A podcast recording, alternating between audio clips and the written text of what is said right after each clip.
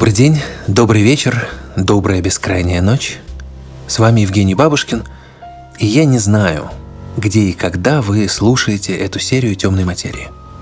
Но мы делаем ее под Новый год. Она итоговая.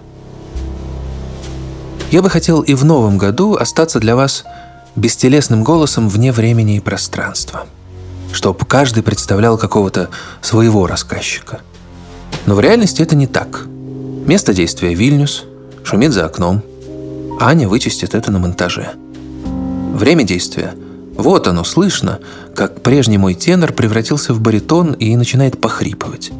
Это уже не вычистить, потому что мне 37. И в трудные дни, особенно перед сном, я думаю, что это многовато. Я начинаю бояться смерти и думаю, что опять ничего не добился, еще один день зря. Знакомое многим чувство, правда? Но сегодняшняя история стала для меня целебной. Для вас, надеюсь, тоже станет. Нашему герою 88. Он прожил прекрасную жизнь, которую невозможно нарезать и упаковать в 20 минут. Но мы и не пытались. Мы просто поговорили с ним немного про рождение, жизнь и смерть. И про здоровье, конечно, раз уж у нас такая тема сезона. И вот пролог. Меня зовут Давид Людвигович. Фамилия моя Файнберг. Я родился 23 мая 1932 года. Поэтому мне 88 лет. Вообще-то я родился семимесячным.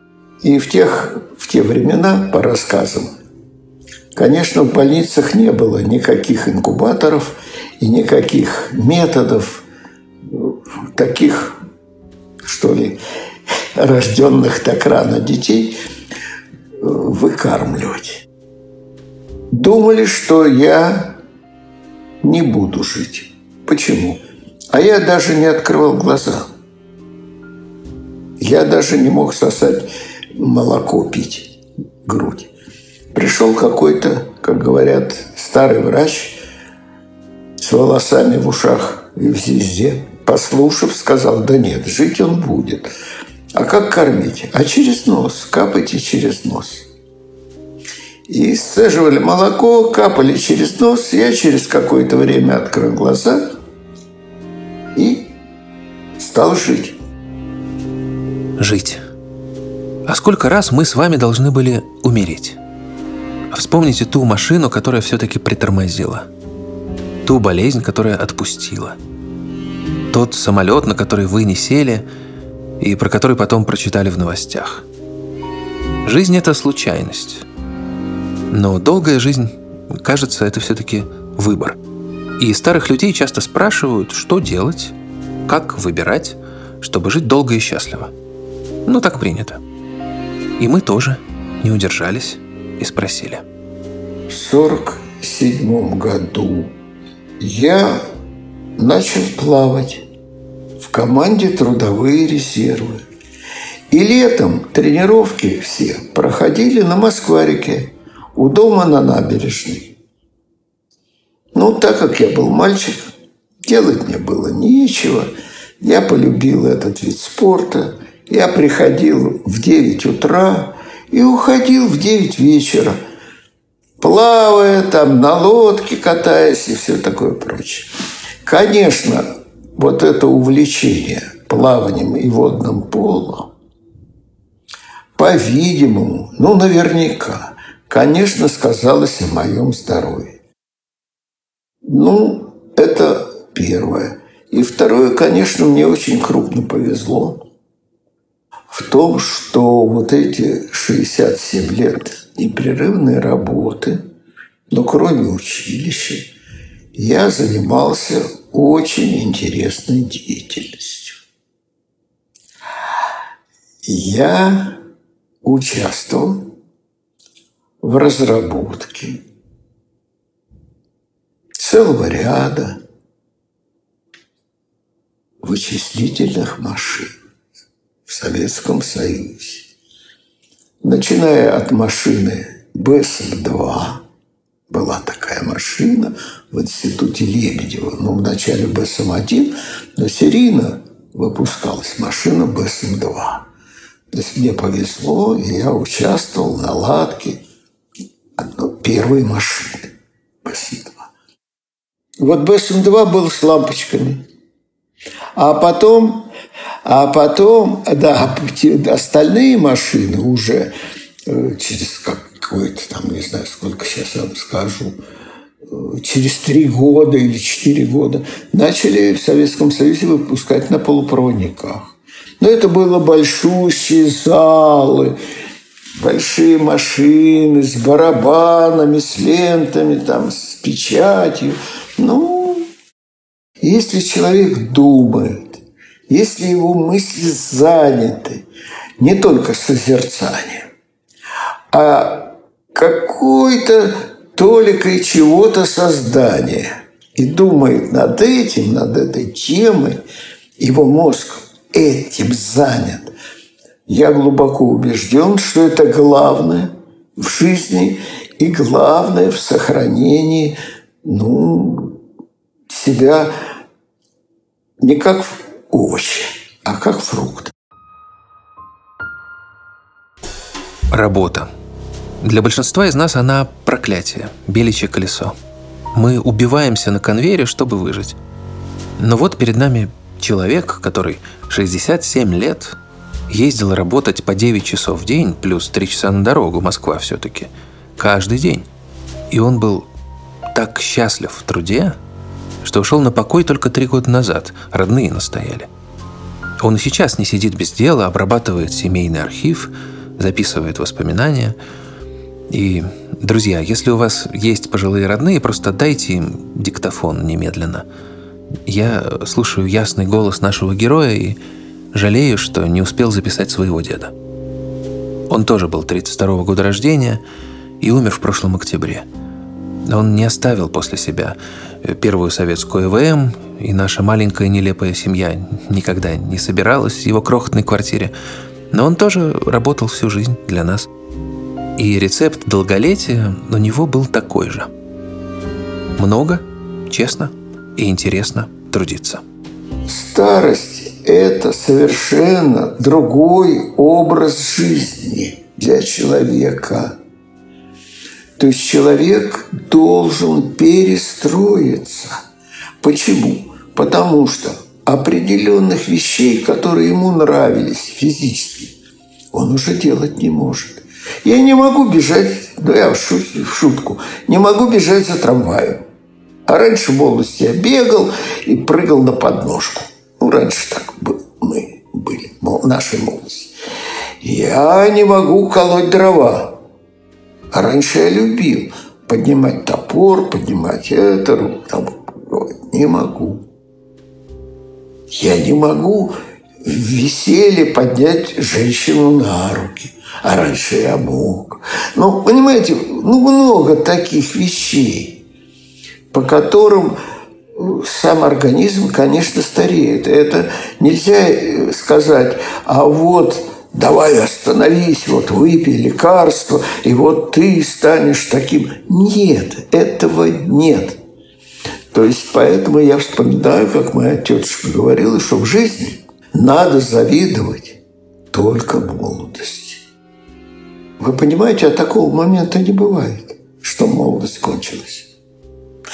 Внутренний, внутренний, если человек не смотрит в зеркало на себя – если человек ну, не заставляет себя, если он не заставляет себя смотреть паспорт, как говорят, а посмотри в свой паспорт, то душевная, внутренняя молодость, ну, в большому, по большому случаю, она не, никогда не заканчивается. Ты же живешь.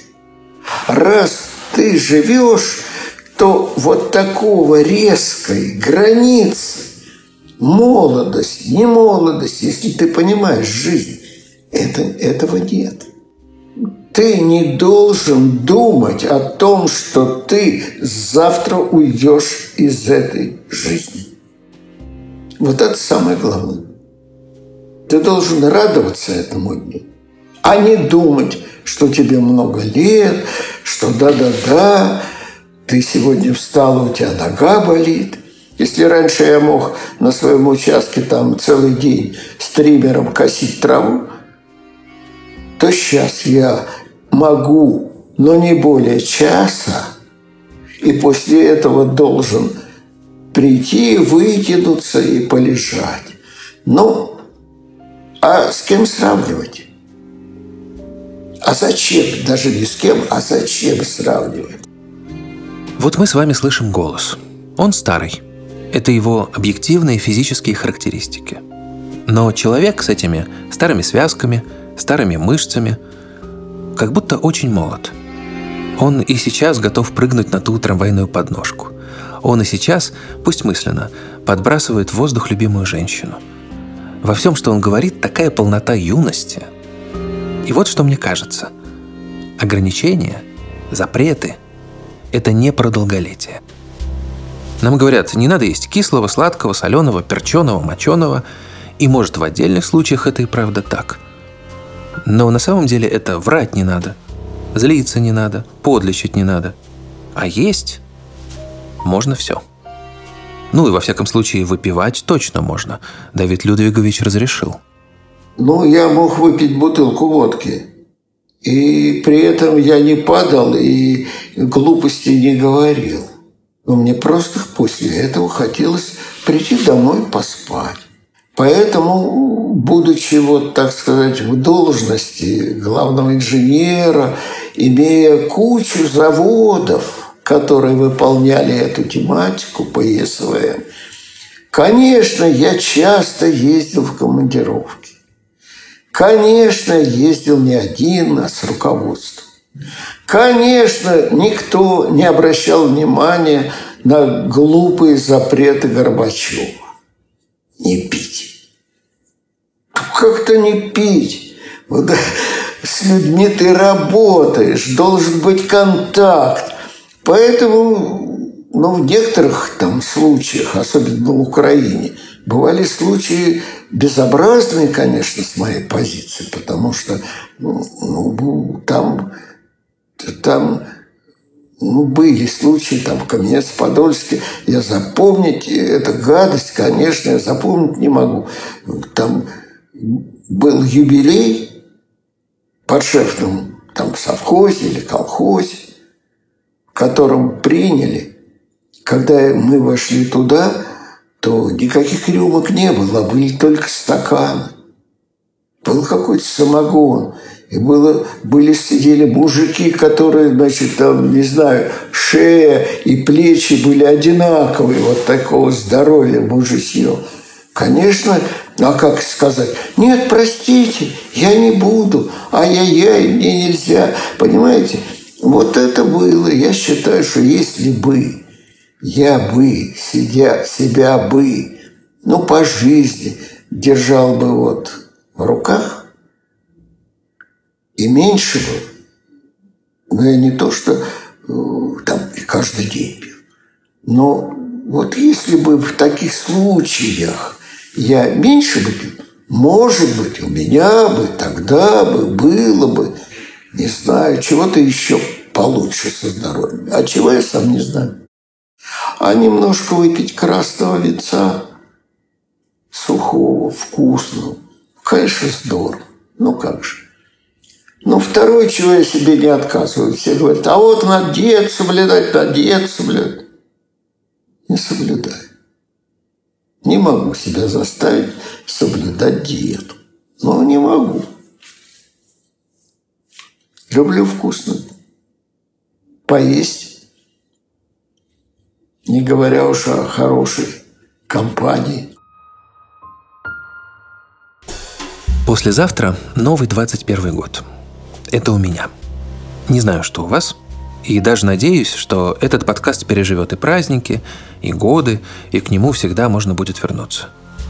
Но что бы ни было сейчас э, у вас вокруг, поставьте мой голос на паузу и что-нибудь, пожалуйста, налейте –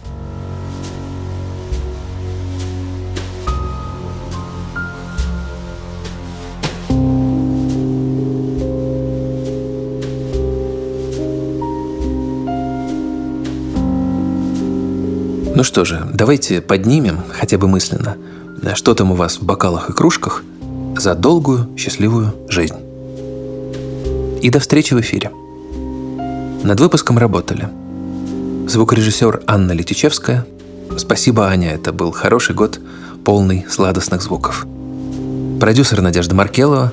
Спасибо, Надя, что находила мне всех этих чудесных людей. Композитор Вальдемар Бибоповский. Я не видел Вальдемара вживую, но в новом году надеюсь съездить в Самару и познакомиться. Автор сценария Евгений Бабушкин. Это я. И обычно тут что-то вроде послесловия, мораль какая-то, напутствие. Но мне по званию не положено. Пусть сегодня финальную мудрость скажет наш герой. Давид Людвигович Файнберг. Ну, у меня две дочери, у меня четыре внука, и у меня три правнучки. И, к сожалению, вот моей супруги уже нет. Это, конечно, большая утрата. Мы с ней прожили 55 лет. И так получилось, что при ней, вот кроме одной правнучки, все родились, и у нас всегда была и собиралась большущая всегда за столом семья, особенно в Новый год. Ну, так, человек 18, вот так, в таком духе. И вот в прошлом году родилась правнучка у Наташи, которую звать Фаня. И вот утром, а вот в коронавирус жили здесь все вместе, я спускаюсь. И вдруг вижу эту Маську, которой только-только исполнится год или исполняется сейчас уже год и два месяца скоро будет, да, и два месяца. И она мне улыбается. И вот больше, вот больше мне ничего не надо. Вот больше ничего.